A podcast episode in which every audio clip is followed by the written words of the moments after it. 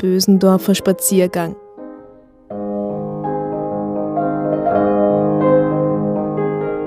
Guten Tag, werte Zuhörerinnen und Zuhörer. Ich heiße Sie willkommen von Seiten Bösendorfers auf diesen Spaziergang auf den Spuren der Familie Bösendorfer. Mein Name ist Wladimir Bulzan und ich bin der Manager vom Bösendorfer Salon in Wien. Nachdem wir das Bezirksmuseum im 8. Bezirk in der Schmidgasse verlassen haben, befinden wir uns jetzt in der Lenaugasse und diese Straße hier ist wirklich eine Oase mitten in Wien.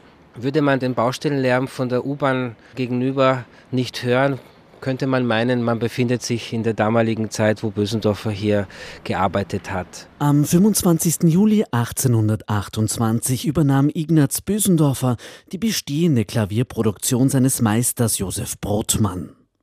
Historiker gehen davon aus, dass der erste Sitz noch in der Lenaugasse 7 war und man erst später in die Nummer 10 übersiedelte.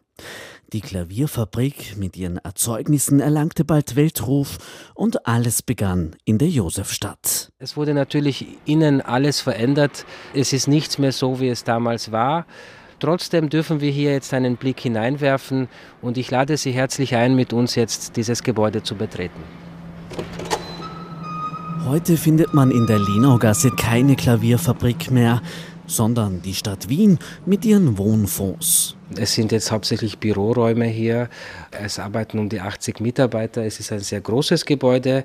Es hat eine gewisse Würde, auch wenn man dazu sagen muss, dass natürlich architektonisch sehr, sehr viel verändert wurde.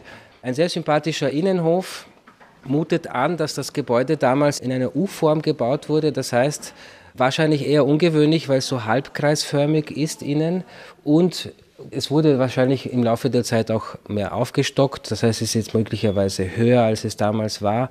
Aber es trotzdem hat man das Gefühl, dass es wirklich ein relativ großes Gebäude war. Damals gilt die Kaiserstadt Wien als eine Metropole der Kultur und Musik und ist somit auch ein Zentrum des europäischen Klavierbaus. 1839 ist ein großes Jahr für die junge Klavierfabrik. Die Bösendorfer Instrumente erhalten die Goldmedaille der Industrieausstellung in Wien. Ignaz Bösendorfer selbst wird per Dekret durch Kaiser Ferdinand I. K. und K. Hofklavierverfertiger. Ein Titel, der vorher noch keinem österreichischen Klavierbauer zuteil wurde. Es ist überliefert durch etliche Zeitungsberichte der damaligen Zeit, dass es ein, ein sehr schöner Musiksalon hier in der Bösendorfer Klavierfabrik gab. Das heißt, es fanden regelmäßig Konzerte statt und so hat der Name Bösendorfer es auch geschafft, durch diese Künstler, die hier aufgetreten sind, eine größere Bekanntschaft zu erlangen. Beispielsweise war bekannt, dass nicht jedes Tasteninstrument das virtuose Spiel des damals jungen Pianisten und Komponisten Franz Liszt unbeschadet übersteht. Nicht so der Bösendorfer. Daraus entwickelte sich eine tiefe Freundschaft zwischen Liszt und Bösendorfer. Wir kommen nochmals zurück in die ehemalige Klavierfabrik. Durch Recherchen in Zeitungsberichten konnten wir auch feststellen, dass auch Brotmann ursprünglich, als er nach Wien kam, eine Fabrik im dritten Bezirk in der Landstraße bezogen hat und auch betrieben hat. Im späteren Verlauf seines Lebens, nämlich um die Jahrhundertwende, also zum 1800 hin, steht ganz groß in mehreren Zeitungen, äh, also wird angekündigt, dass Brotmann sich entschieden hat, hier am Glacis der heutigen Lenaugasse umzuziehen.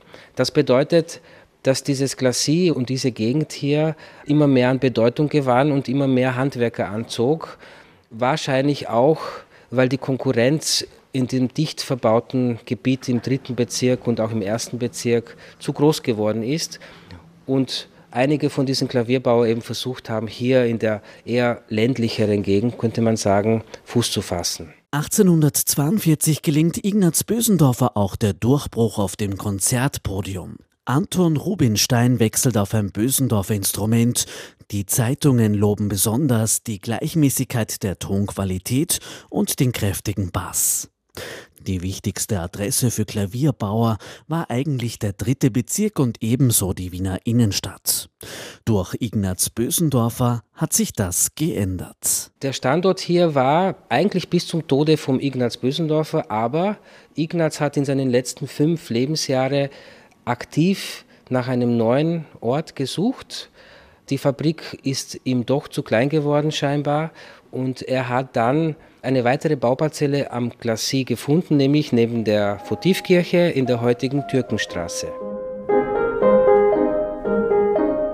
Wir bewegen uns jetzt dorthin und ich freue mich, wenn Sie mit uns bei der nächsten Station in der Türkenstraße wieder dabei sind.